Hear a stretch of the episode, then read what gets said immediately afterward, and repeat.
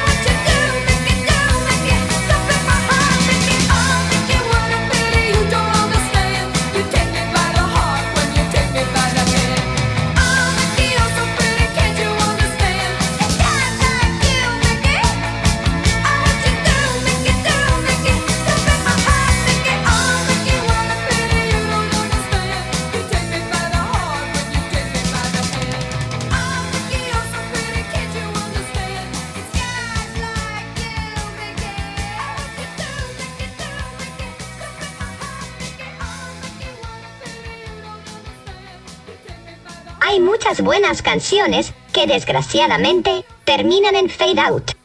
Ponete el chip.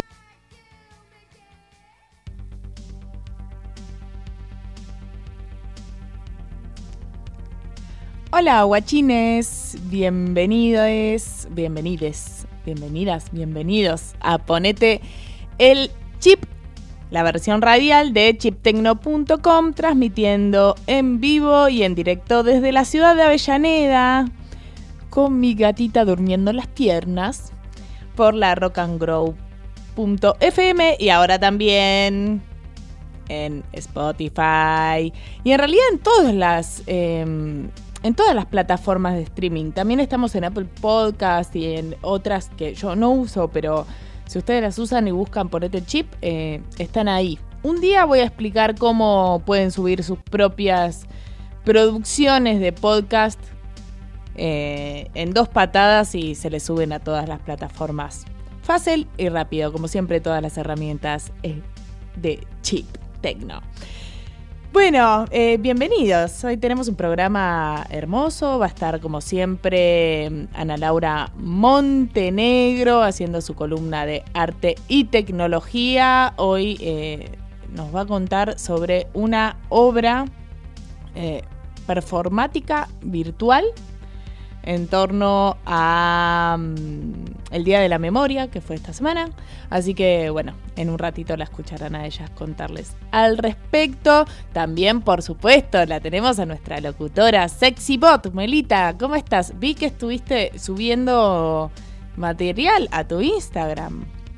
Hola Gala, mi querida compañera de aventuras. Hola también a ustedes, radio escuchas. Ponete el chipers de todo el universo tanto análogo como digital, make some noise, arre. Uh, make some noise, sí, Melita. Si no la siguen, la pueden seguir en melita.bot en Instagram. Y hola también a Lucio Greco, nuestro operador técnico. También es un sexy bot, él. bueno, primero lo primero, como siempre, eh, las noticias.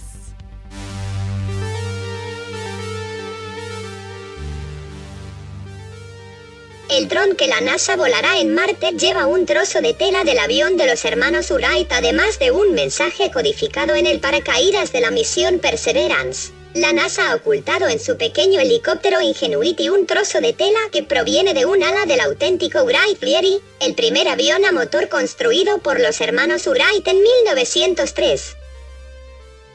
Bueno, eh, me parece un hermoso, hermoso gesto este, que no es la primera vez que lo hacen. Eh, la agencia espacial cuenta que el, tejido tiene el tamaño de un, sello, una monedita, y envuelve un cable ubicado bajo el panel solar de Ingenuity, Ingenuity eh, donada por el eh, Wright Brothers National Museum de Dayton, Ohio, la ciudad natal de los hermanos Wright. Eh, y la pieza fue fijada al dron con un trozo de cinta aislante. Eh, esto ya lo habían hecho eh, en el 69, un trozo de madera del avión había viajado, viajó en realidad, en Tranquility Base a la superficie de la Luna durante la misión Apolo 11, ahí en el 69. bueno, la historia de los hermanos Wright es conocida, pero podemos repasarla. El 17 de diciembre de 1903 eh, hicieron el primer vuelo de, sostenido de avión de una aeronave eh, más pesada que el aire eh, y recorrieron 36 metros durante 12 segundos. Eso es considerado el primer vuelo de la historia. Y, entonces ahora, 120 años más tarde, em, quieren, llevar este, este pedacito eh, para realizar la el primer vuelo controlado a motor en otro planeta, en este caso Marte.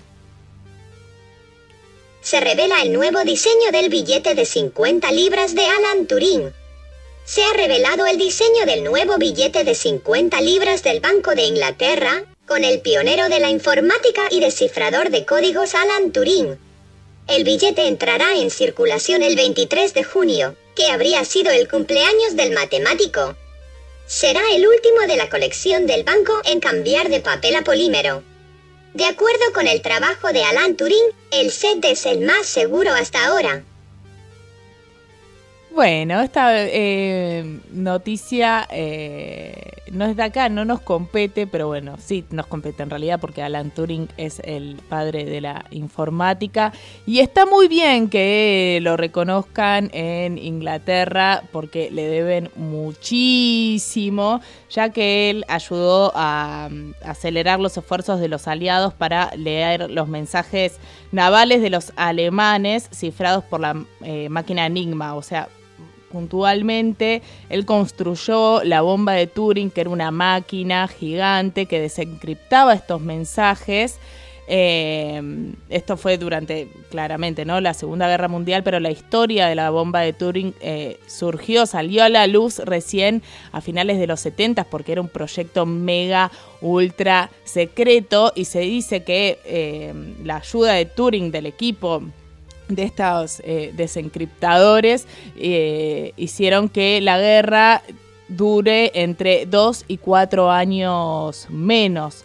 La cosa es que Turing, después durante eh, todos muchos años hasta, hasta su muerte, él siguió trabajando alrededor de la teoría de la, de la computación, incluso él pensaba ya en las inteligencias artificiales, cuando eso claramente no existía en, la práctica para nada, pero ya era un zarpado visionario y mm, fue juzgado eh, por, por, por, ser homosexual en una época en donde claramente la homosexualidad estaba penada por la ley y él no fue a la cárcel pero se sometió a un tratamiento eh, que era de la castración, eh, la castración química, que le hizo muy, muy, muy mal a la salud y él se terminó matando. No se sabe si fue un suicidio o, em, o quizás accidentalmente comiendo una manzana de cianuro cuando era muy joven, muy,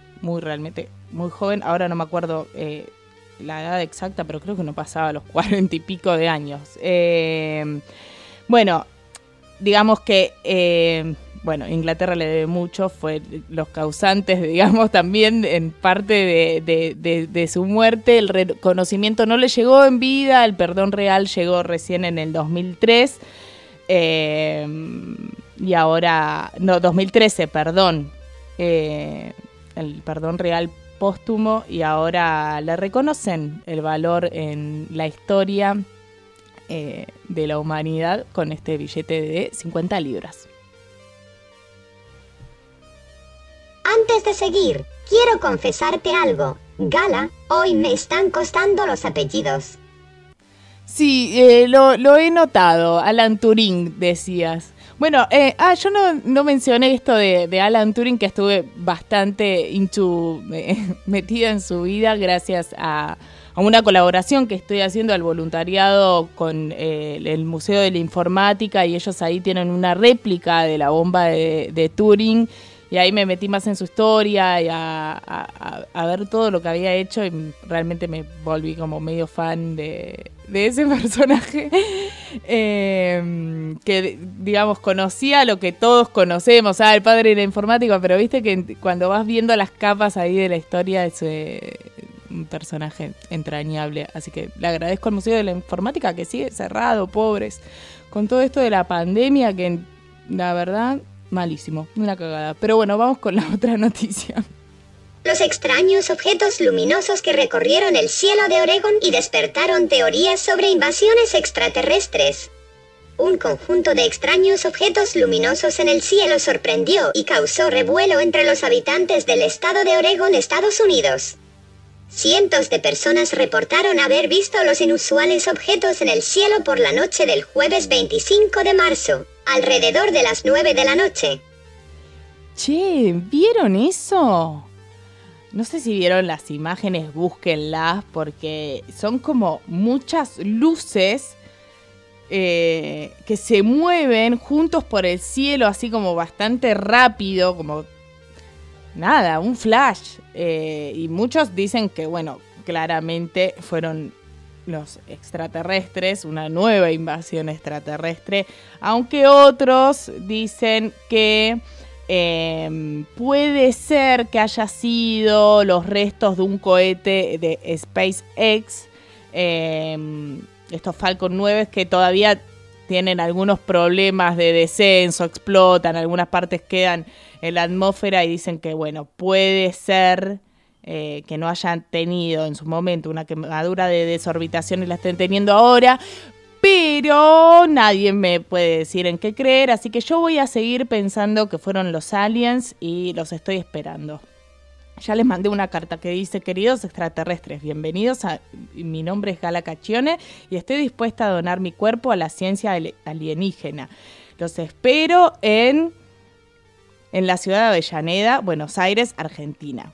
Ustedes no pudieron escuchar la dirección porque eh, se las envié telepáticamente. Poder alien.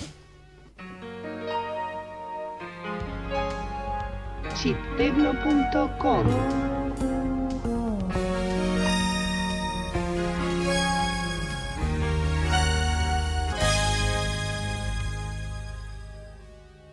I heard you second and the tuning.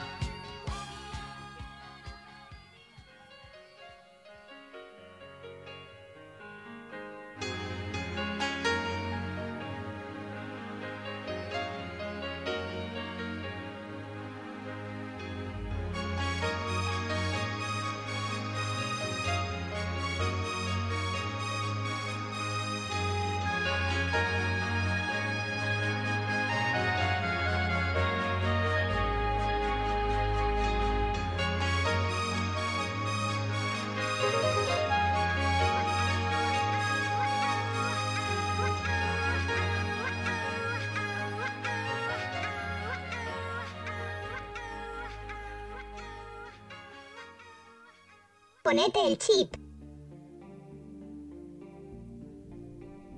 Para elaborar la musicalización de hoy, siempre asesorada por nuestro switcher master y operador estrella, Lucio, me sumergí en el submundo de los One Hit Wonders, esos artefactos musicales que llevaron, a lo más alto de las listas, a muchas bandas y solistas, que luego fracasaron en repetir el suceso, claro que eso no habla tanto de la calidad artística, sino más bien, la mayoría de las veces, de los caprichos de una industria veleta y simplista. Por eso, el Ponete el Chip de hoy empezaba con una increíble canción de Tony Basil, Mickey, que fuera inspiración de, entre otros temas, Hola Girl, de Gwen Stefani, después sonó un trilladísimo tema de The Buggles, Video Kill de Radio Star, y lo que llega, es una canción que quizá podría estar en el diccionario, ilustrando la definición de One Hit Wonder, suena, For Non Blondes, WhatsApp, ah, no se asusten si a lo largo del programa escuchan algún tema que suena seguido en Aspen, no se preocupen, no se equivocaron, están, efectivamente, en el aire de la Rock and Grow o siguiendo nuestro podcast, el que avisa no traiciona. No, me encanta la musicalización de hoy. Melita, estoy bailando eh, como loca y además me parece muy bien reivindicar a estos artistas y eh, criticar el capitalismo musical. Eh, recuerden también, ahora viene la columna de arte y tecnología de.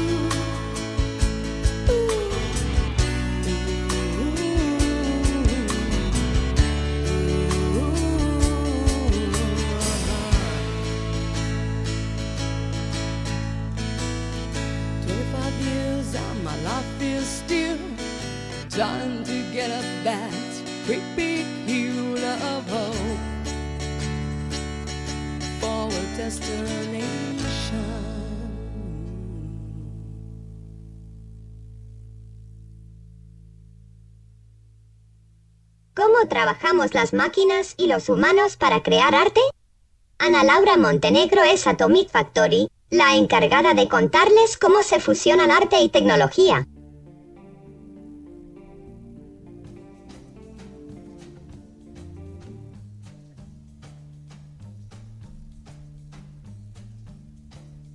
Atención.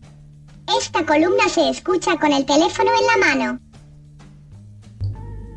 Un recorrido en homenaje a los desaparecidos llega a la virtualidad por primera vez en la historia de nuestro país. El colectivo Avive CIA de Inventarios utilizará la tecnología para mantener el espíritu de la memoria y el homenaje a las víctimas de la última dictadura, manteniendo la esencia de la interactividad que los recorridos presenciales supieron tener. Este 24 de marzo se cumplieron 45 años del último y del más devastador golpe de Estado que sufrió nuestro país. A lo largo de todos estos años fuimos testigos de diferentes intervenciones artísticas que nos invitaron a este trabajo, a esta lucha por la memoria.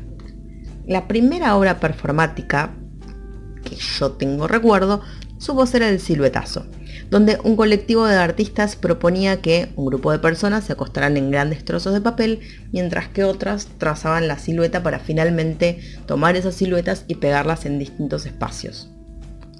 Con el tiempo surgieron nuevas formas de trabajar este ejercicio de revisión histórica, como por ejemplo lo fueron la colocación de las baldosas por la memoria.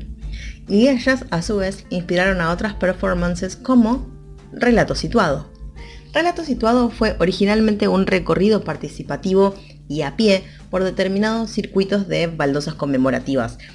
En ellos, los transeúntes se iban topando con diferentes situaciones performáticas que iban desde la actuación y la lectura de textos y poemas hasta las anécdotas de familiares y amigues de la persona recordada. Relato Situado fue llevado a cabo por distintas compañías teatrales, una de ellas Avive de Inventarios. Este es un grupo de artistas y performers que investigan e intervienen en el espacio público. Ellos proponen interpelar el sentido común y producir nuevos sentidos que den cuenta del papel de la memoria en la construcción de la historia colectiva. Bueno, el contexto pandémico obligó a un cambio de planes para estos años y fue entonces cuando una de las integrantes de la compañía, René Guerra, propuso migrar el formato. René había probado recientemente la experiencia teatral en la virtualidad con su obra Cristales de hidroxiapatita, a la que se podía acceder por Zoom a las distintas performances. Así es que el recorrido por las baldosas conmemorativas este año será virtual. Y esto no es todo, a la propuesta también se le suma historias de mis pequeños corajes. Es otra sección en donde se habilitó el espacio para compartir anécdotas personales de algún acto de rebelión en el contexto pandémico en el que nos encontramos. Un acto de rebelión que, por más insignificante que parezca, nos puede dar cuenta del valor que requiere realizarlo. Según las creadoras de Avive, estos son los actos que se convierten en puente al ayer con el hoy son la reivindicación del coraje y la rebelión a escala cotidiana, más humana y más próxima a nuestro contexto y a quienes somos realmente hoy. La última función de Relatos Situados e Historias de mis pequeños corajes es el domingo 4 de abril y se puede acceder desde cualquier parte del mundo, que es donde tengas compu, con un Zoom instalado, micrófono y una conexión estable de internet. Para anotarse hay que enviar un mail a avivaciadeinventarios.gmail.com Así como suena, aviva, corta, gmail.com Recuerden que la capacidad es limitada. Y también pueden encontrar mucha más info sobre todo este proyecto en el Facebook de Aviva, que es Aviva CIA de Inventarios. Finalmente, a mí me gustaría cerrar esta columna con las palabras del crítico de arte Peter Shell, que dijo en su ensayo El arte de morir, algo así como que morir no significa necesariamente que las personas ya no estén, porque dejamos a los muertos un poco de vida en nosotros. Y también me quedo pensando acerca de este pequeño último gran acto de coraje que tuve. ¿Cuál habrá sido? ¿Y cuál fue el tuyo? Contanos por mensaje en el Instagram de arroba chip.tecno. Me despido entonces hasta la semana que viene en otra columna de arte y tecnología.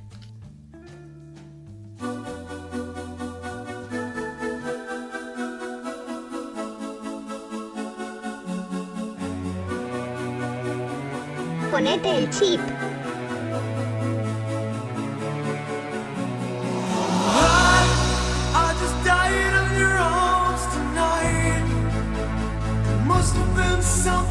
Yeah.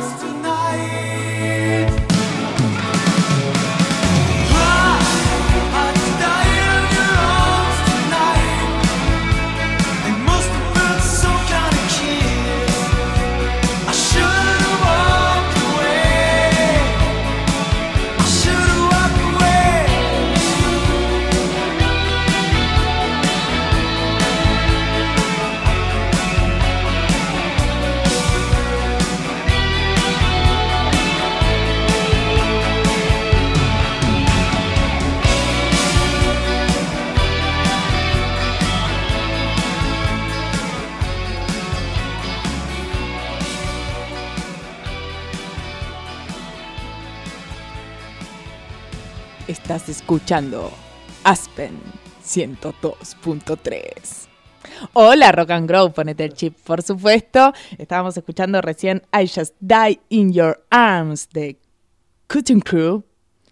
Y ahora sigue Lisa Love. Stay. I miss you. Ah, me resalió, ¿eh? Ah.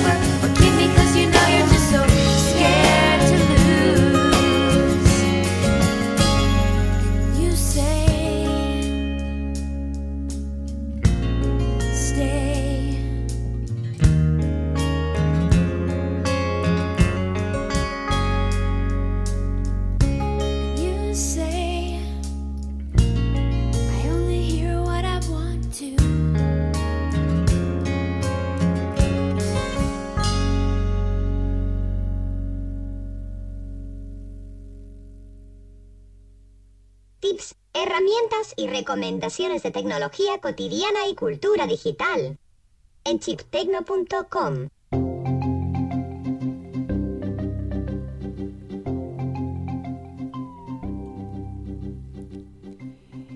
Criptoarte. Hace poquito en las noticias contamos cuando un criptoartista llamado Beeple vendió una compilación de 5.000 de sus obras digitales por chan, 69 millones de dólares, convirtiéndose así en el tercer artista vivo más valioso del mundo. Y estas noticias, si observan, cada vez aparecen más. Por ejemplo, hoy, eh, bueno, hace unos días en realidad, el CEO de Twitter, Jack Dorsey, vendió el primer tweet de la historia por dos, eh, casi 3 millones. Entonces acá vemos que el criptoarte, bueno, no solo es, digamos, arte, sino que también pueden ser otros elementos. Em, pero es un tema eh, bastante complejo y hay muchas notas hablando de este boom eh, y es una tendencia que vamos a ver crecer mucho este año y por eso hoy y adelantándome a la columna que probablemente haga Annie de Atomic Factory respecto a las implicancias a nivel artístico de esta nueva movida, quiero detenerme e intentar explicar la tecnología que hay detrás de ella. Porque en sí el criptoarte no es una movida estética, aunque puede serlo, pero si no es eh, el criptoarte está definido por el, eh, el mercado y la tecnología en la que se desarrolla esta novedad y ese es el cambio de paradigma. Em, bueno, ¿de dónde sale este fenómeno? Probablemente escucharon hablar del blockchain, otra, de- otro boom que se ve mucho en, las noticias, ¿no? Es blockchain es la tecnología donde se almacenan y desarrollan las famosas criptomonedas. Es como una especie de economía paralela eh, que no tiene regulación de ningún banco ni ningún estado. Y es en ese aparentemente maravilloso mundo en donde entra a jugar un nuevo actor. Los NTF. Recuerden bien esas, esas siglas porque las van a ver en todos lados. NTF. Siglas que corresponden a tokens no fungibles o en inglés no fungible tokens. ¿Y eso con qué se come? Esa, eh, bueno, los tokens no fungibles.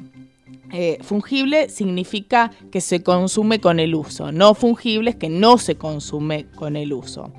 Son archivos. Ustedes imagínense una carpeta donde metes unos archivos, ¿no? Ponele.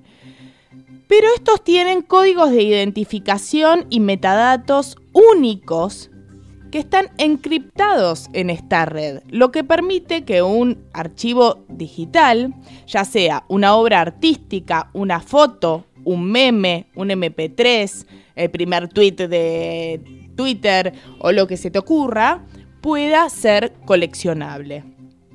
Una diferencia fundamental entre un NTF y una criptomoneda es que los NTF son únicos, mientras que las criptomonedas son iguales entre ellas y tienen el mismo valor entre sí. A ver, el Bitcoin va cambiando de valor, pero cada Bitcoin vale lo mismo al mismo tiempo. Bueno, los NTF no, el valor varía por, por el mercado, pero en sí esa pieza es única, no hay dos iguales. Este es el, cambio de paradigma, porque hasta el momento no había una forma de firmar un archivo digital o asegurar que una de las tantas copias era la original. Es la red de blockchain, aparentemente impenetrable, la que ahora permite que estos archivos puedan tener esta virtud y no puedan ser reemplazados, copiados ni hackeados. El boom responde a un mercado incipiente donde el mundo del arte, o mejor dicho, el mercado del arte, comienza a digitalizarse y así surgen artistas que quieren comenzar a vender o subastar en este mercado, coleccionistas ansiosos por comprar y los tan necesarios no intermediarios.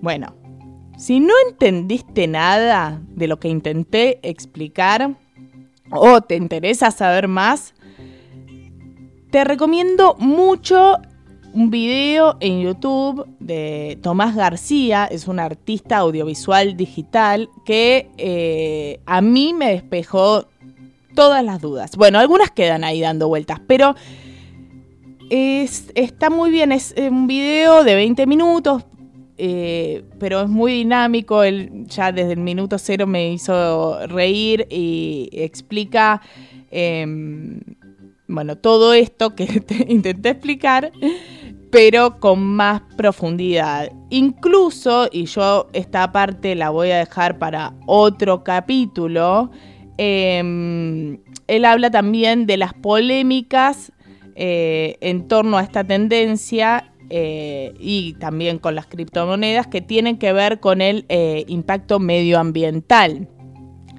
Eh, y de esto se está hablando mucho porque cada transacción de, dentro del blockchain pone a laburar muchas máquinas, muchas computadoras, supercomputadoras, lo que muchos consideran que es un gasto innecesario realmente, como, bueno, o sea, está bien, eh, cuál es el costo ambiental de, toda esta movida, ¿no? Eh, pero bueno, es en sí el funcionamiento de la encriptación del blockchain. Si fuese fácil desencriptar algo, eh, el, el, blockchain tampoco sería tan exitoso.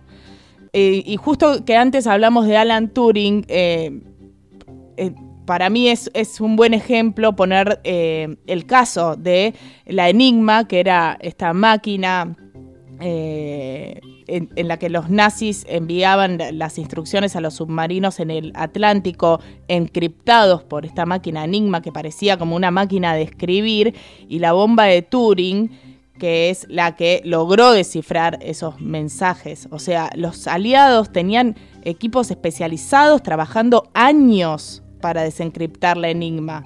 Y quienes lograron ese cometido fue este, el equipo de Alan Turing con la bomba de Turing, eh, que lo que hizo fue crear una máquina enorme que adentro tenía 36 enigmas para decodificar estos mensajes.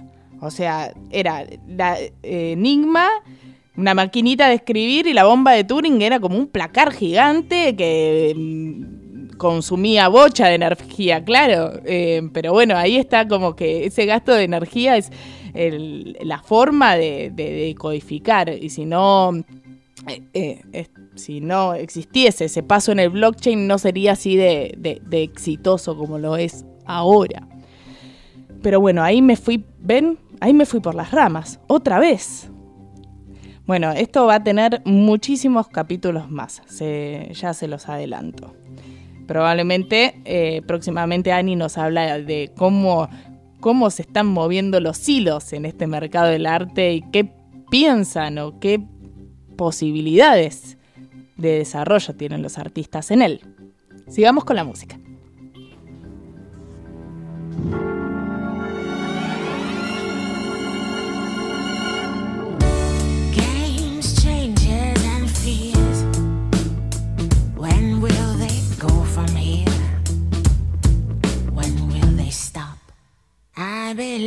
That fate has brought us here, and we should be together, babe.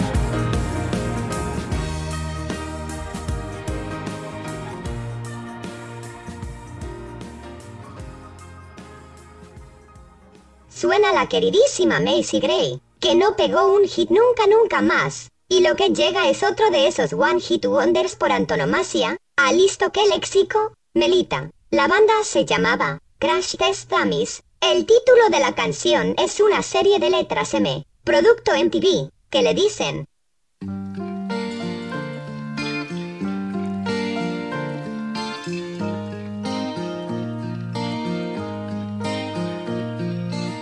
Once there was this kid who got into an accident and couldn't come to school. But when he finally came back, his hair had turned from black into bright white. He said that it was from when the had smashed his hard.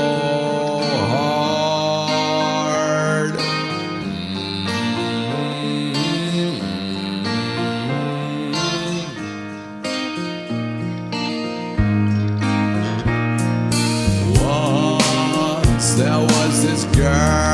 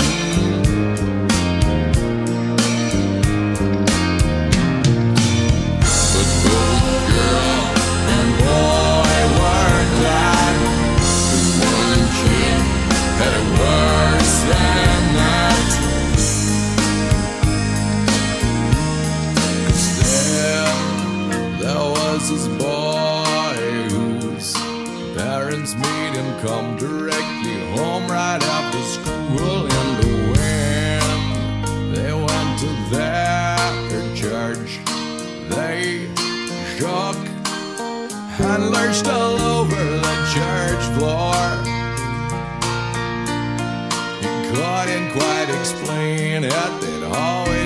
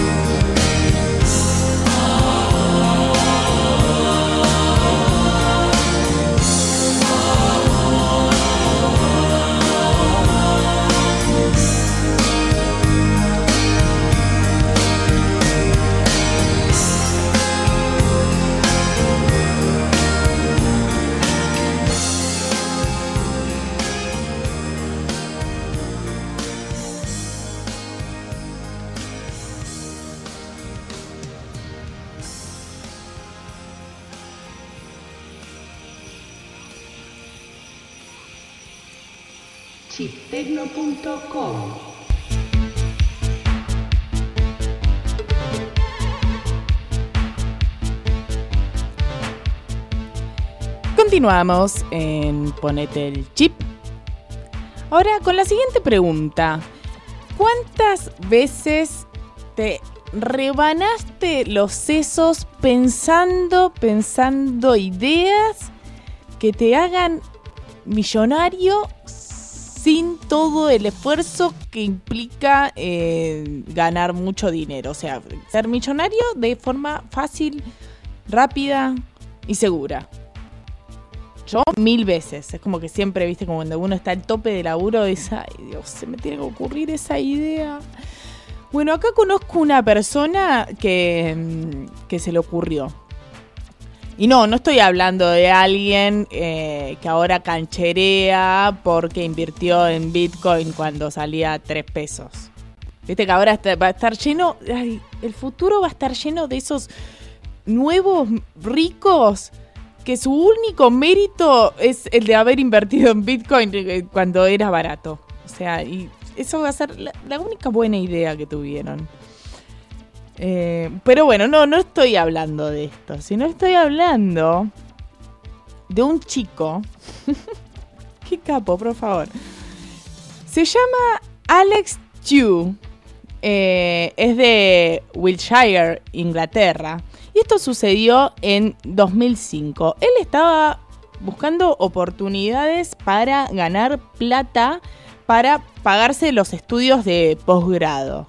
Y se le ocurrió una brillante idea. Crear un sitio web con un millón de píxeles y vender estos píxeles como plataforma publicitaria. El sitio web era así de simple.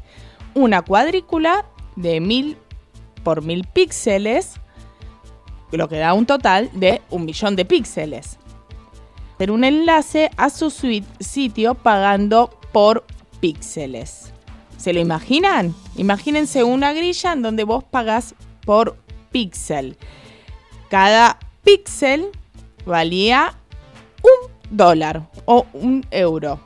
No, eh, ¿está en dólar o en euro? Creo que, bueno, dólares, dólares. Ok. En lugar eh, de los píxeles, cuando lo- los compran, se coloca el logo o nombre de la empresa que realizó la compra y se enlaza la imagen al sitio web de estas personas. El mínimo era de compra era un mínimo de 10 píxeles para que más o menos se vea en esa plataforma, lo cual la inversión mínima era de 10 dólares, re barato para un anunciante. Y de esta forma, él en el primer mes ganó 250 mil dólares en la venta de los píxeles. Y además, la brillante idea hizo que le den bola en varios medios de comunicación, lo cual alimentó el interés por tener eh, una publicidad puesta en esta web. Y en no mucho tiempo, este estudiante, con una simple pero brillante idea, ganó 1.037.100 dólares. Si cuento píxeles acá, en el barrio digital, soy millonaria. Pero por supuesto, Melita, pero a vos no se te ocurrió la idea. ¿Saben cuánto dinero invirtió este chico para hacer ese emprendimiento? Solo 50 euros. Una plata que invirtió en el, dominio y el hosting del sitio web. Los últimos mil píxeles, dice.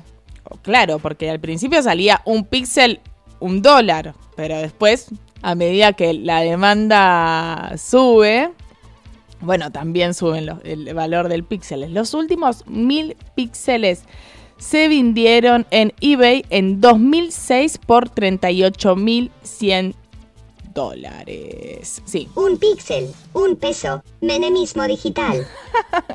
Total. Eh, million Dollar Homepage.com eh, sigue funcionando, así que pueden eh, visitarla y ver quiénes compraron los píxeles de este estudiante inglés. Y bueno, parece que sigue, eh, hay gente que sigue entrando a esa web todos los días, o sea, sigue teniendo un tráfico importante estoy segura que ustedes en este mo- mismo momento están entrando a Million Dollar Homepage para ver si pueden robarse apenitas alguna idea de todo esto que los haga ser millonarios.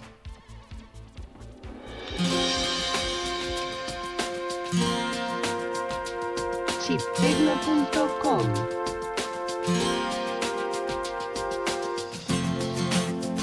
I thought I saw a man brought to life. He was warm, he came around like he was dignified. He showed me what it was to cry. Well, you couldn't be that man I adore. You don't seem to know, seem to care what your heart is for. Well, I don't know him anymore.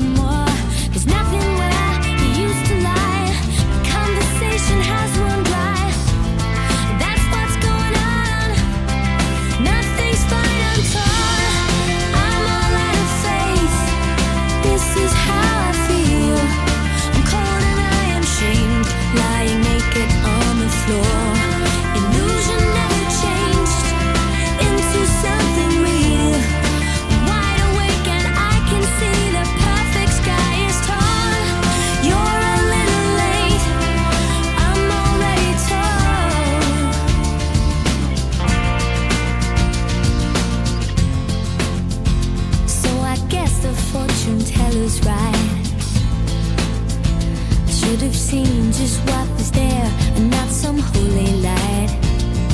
But you crawl beneath my veins and I.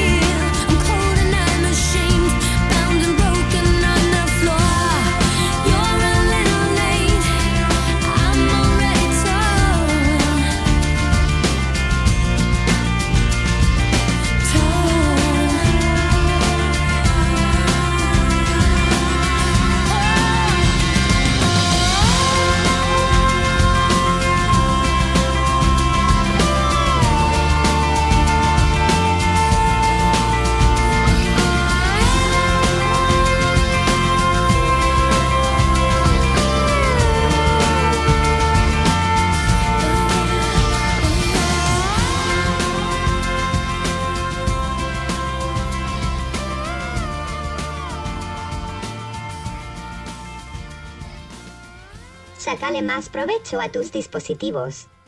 Ponete el chip. Jeszcze.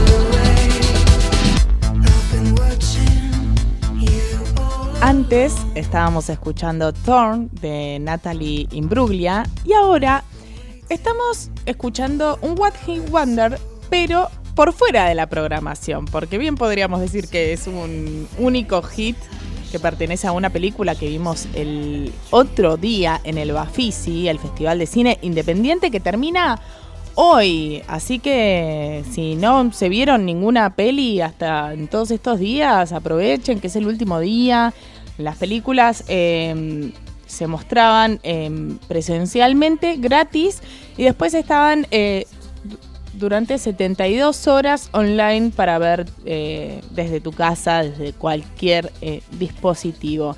Y mm, vimos esta con Lucio Greco, que se llama Le Choc du Futur, de Mark Collin.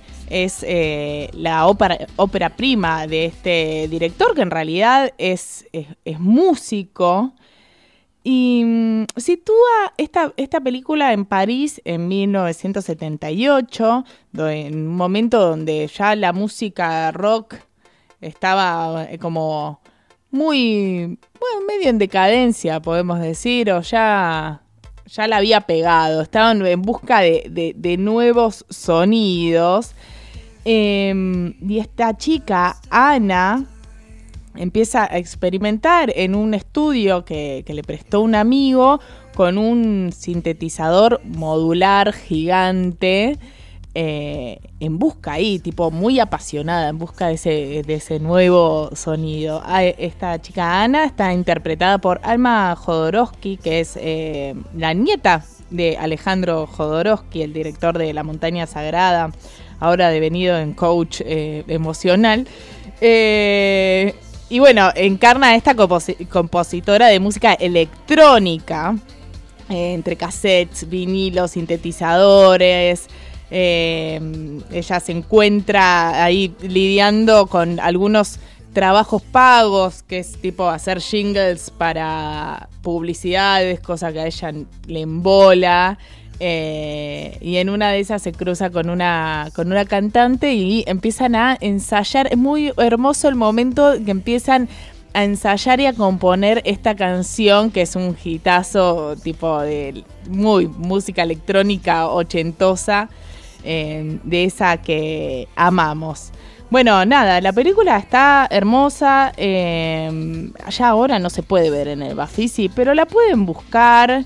eh, y él se inspiró para hacer eh, esta, esta película en la historia de, de muchas mujeres que fueron pioneras en la música electrónica, eh, como Clara Rockmore, Wendy Carlos, Susan Ciani, Joanna Bayer, eh, Bebé Barón, eh, Paulina Oliveros, bueno, un montón de mujeres que se abrieron camino en una industria machista.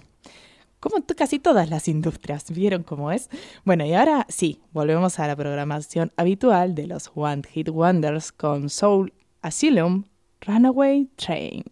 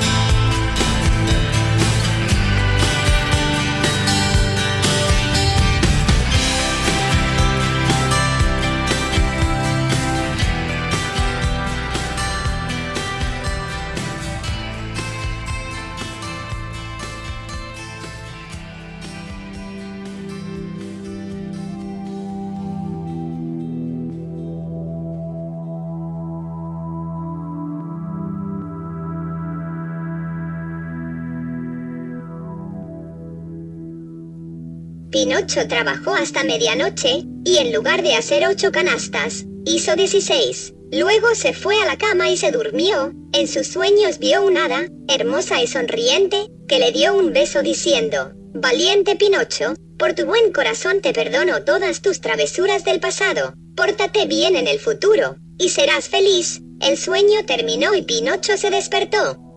Se imaginarán lo mucho que se asombró al darse cuenta de que ya no era una marioneta, sino un niño de verdad, justo como los demás niños.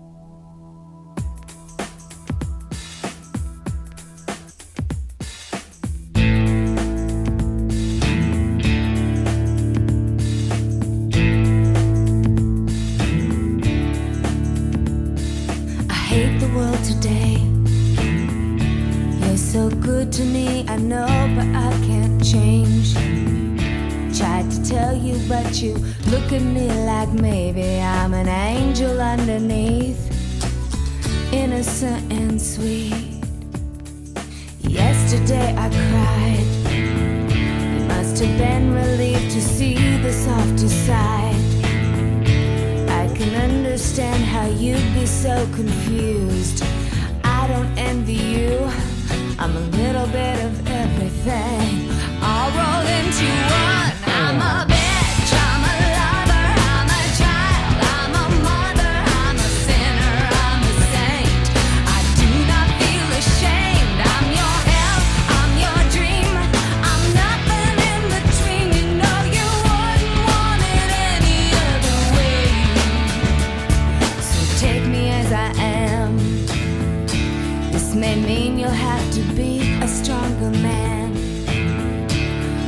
Assured that when I start to make you nervous and I'm going to extremes, tomorrow I will change and today won't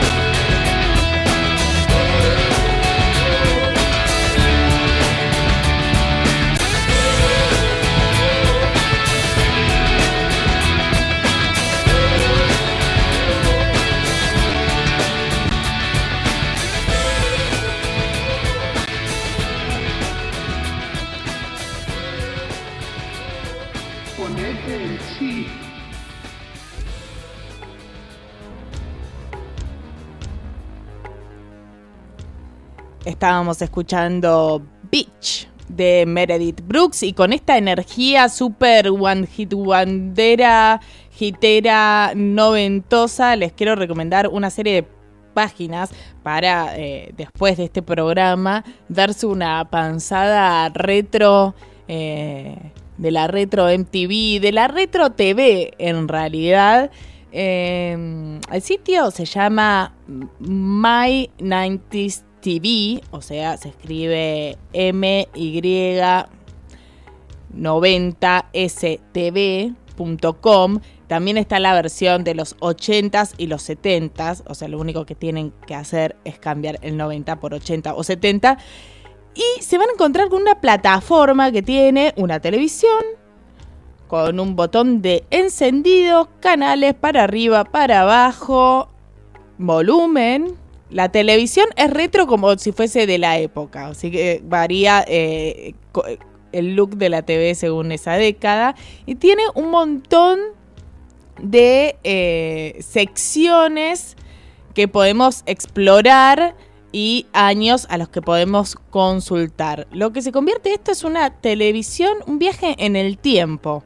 Porque en mis 90 TV podés ver desde videoclips de músicas, noticias, eh, los dibujitos, las publicidades, las comedias, los dramas, eh, especiales, deportes de esa época y podés ir buceando año a año, del 90 al 99 y llevarte un montón de, recuerdos o si sos un centennial, bueno, conocer un poco de, de esa década que está tan de moda ahora, ¿no? Con la ropa y todas eh, las, las nuevas eh, tendencias estéticas que marcan el rumbo de la moda. Yo entraba a chamullar. Eh, no, Los no. 90 son los nuevos 80. Total, total. Y bueno, también está la versión, les dije, de, los 80 donde podés eh, bucear. Eh, realmente es muy entretenido, adictivo y podés estar un rato largo. Pero no nos abandonen, ¿eh? que seguimos acá en, en Ponete en Chip un ratito más. Ahora vamos a escuchar otra banda bien eh, noventosa, Ugly Kid Show. Everything About You. Are you the guys on the beach who hate everything? Ponete el chip. Is this some sort of hip music that I don't understand?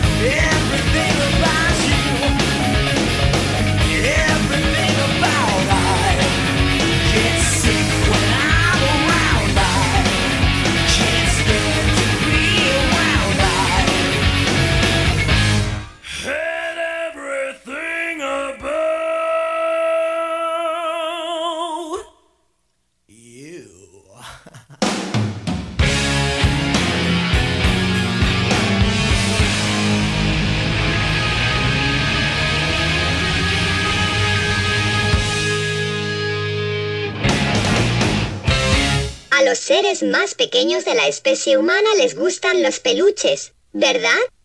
Para abrazarlos, y estrujarlos, y quitarles los ojos, y arrancarles las extremidades.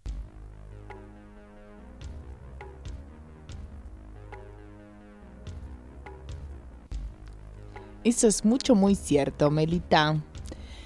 Bueno, no sé si les habrá sucedido esto, pero yo creo que sí, porque como dice Anita, muchos fuimos los que en épocas de pandemia, cuarentena, encontramos un refugio en el arte en general, como una forma de surfear eh, lo horrible que se ha puesto nuestro mundo, ¿no es cierto?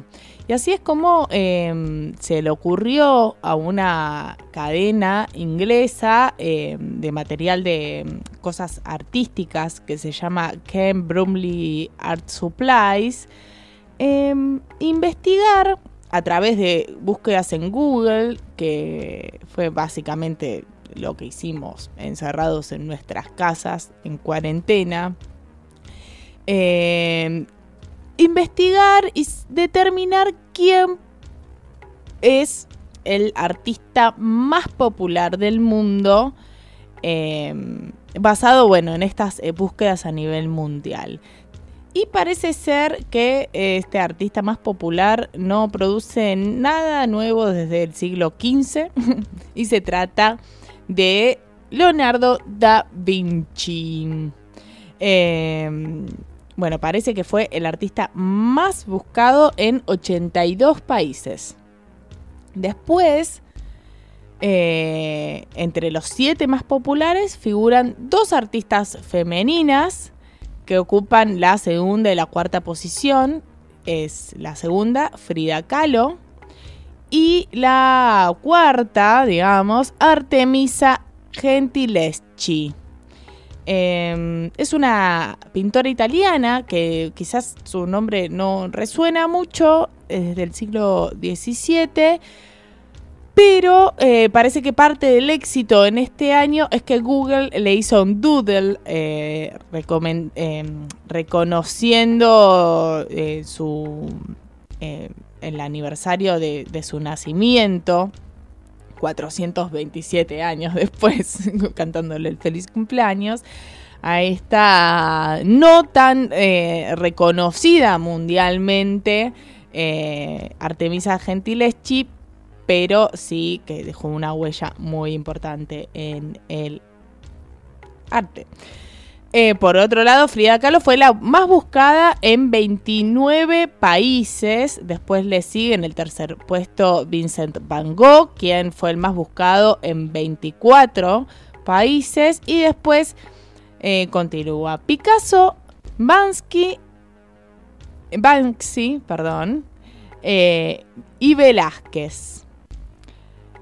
O sea que hay un solo artista de todos estos que está vivo, que es Banksy, el grafitero eh, más, eh, m- más reconocido eh, a nivel mundial, ¿no?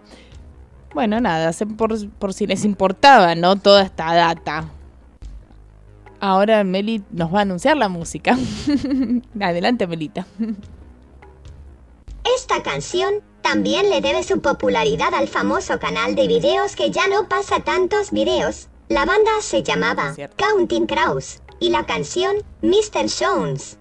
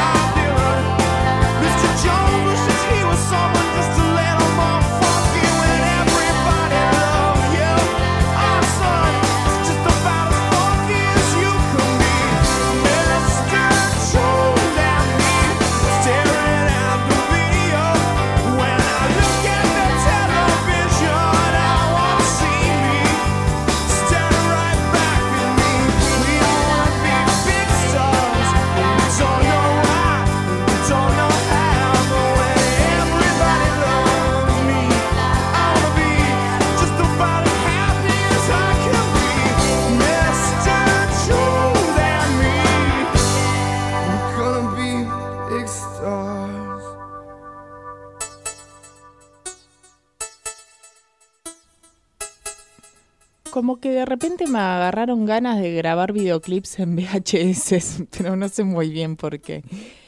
Bueno, hasta aquí llegó eh, Ponete el Chip, eh, número 32 o 33, ¿no? 33, como pide el doctor que digamos. Eh, bueno, ha sido un placer. eh, gracias a todos los que sintonizaron eh, a través de la rockandgrow.fm y gracias también a quienes nos están oyendo en el futuro por Spotify. Este programa eh, lo hicimos junto a Ana Laura Montenegro de Atomic Factory que hizo su columna de arte y tecnología. Vayan a seguirla que eh, tira mucha, muy buena data. También Lucio Greco en los controles, la operación técnica. Y no quiero decir mi favorita, pero Melita Bot. Chao, Meli. Gala, mi amor analógico, la pasé de lujo, como cada emisión. Mi corazón digital late por vos, lo sabés, y por los radioescuchas. Claro, jaja, arre, no quería quedar mal la voz. Ay, yo tampoco quería quedar mal, pero bueno, no podemos esconder nuestro amor. Ya no más, Melita. Ay, fusionémonos en bits y átomos. Bueno, mi nombre es Gala Cachone y espero encontrarlos el próximo domingo a las 18 horas aquí en la Rock and Grow y nos seguimos, nos olemos en Chip Tecno, como siempre chiptecno.com y en nuestro Instagram chip.tecno. Nos vamos con un temazo. One Hit Wonder, pero temazo en fin. Alana Miles con Black Velvet. Que tengan un hermoso domingo, coman rico, vean alguna peli y, sean eh, los más felices que se puede hacer en un domingo. Chao, les quiero.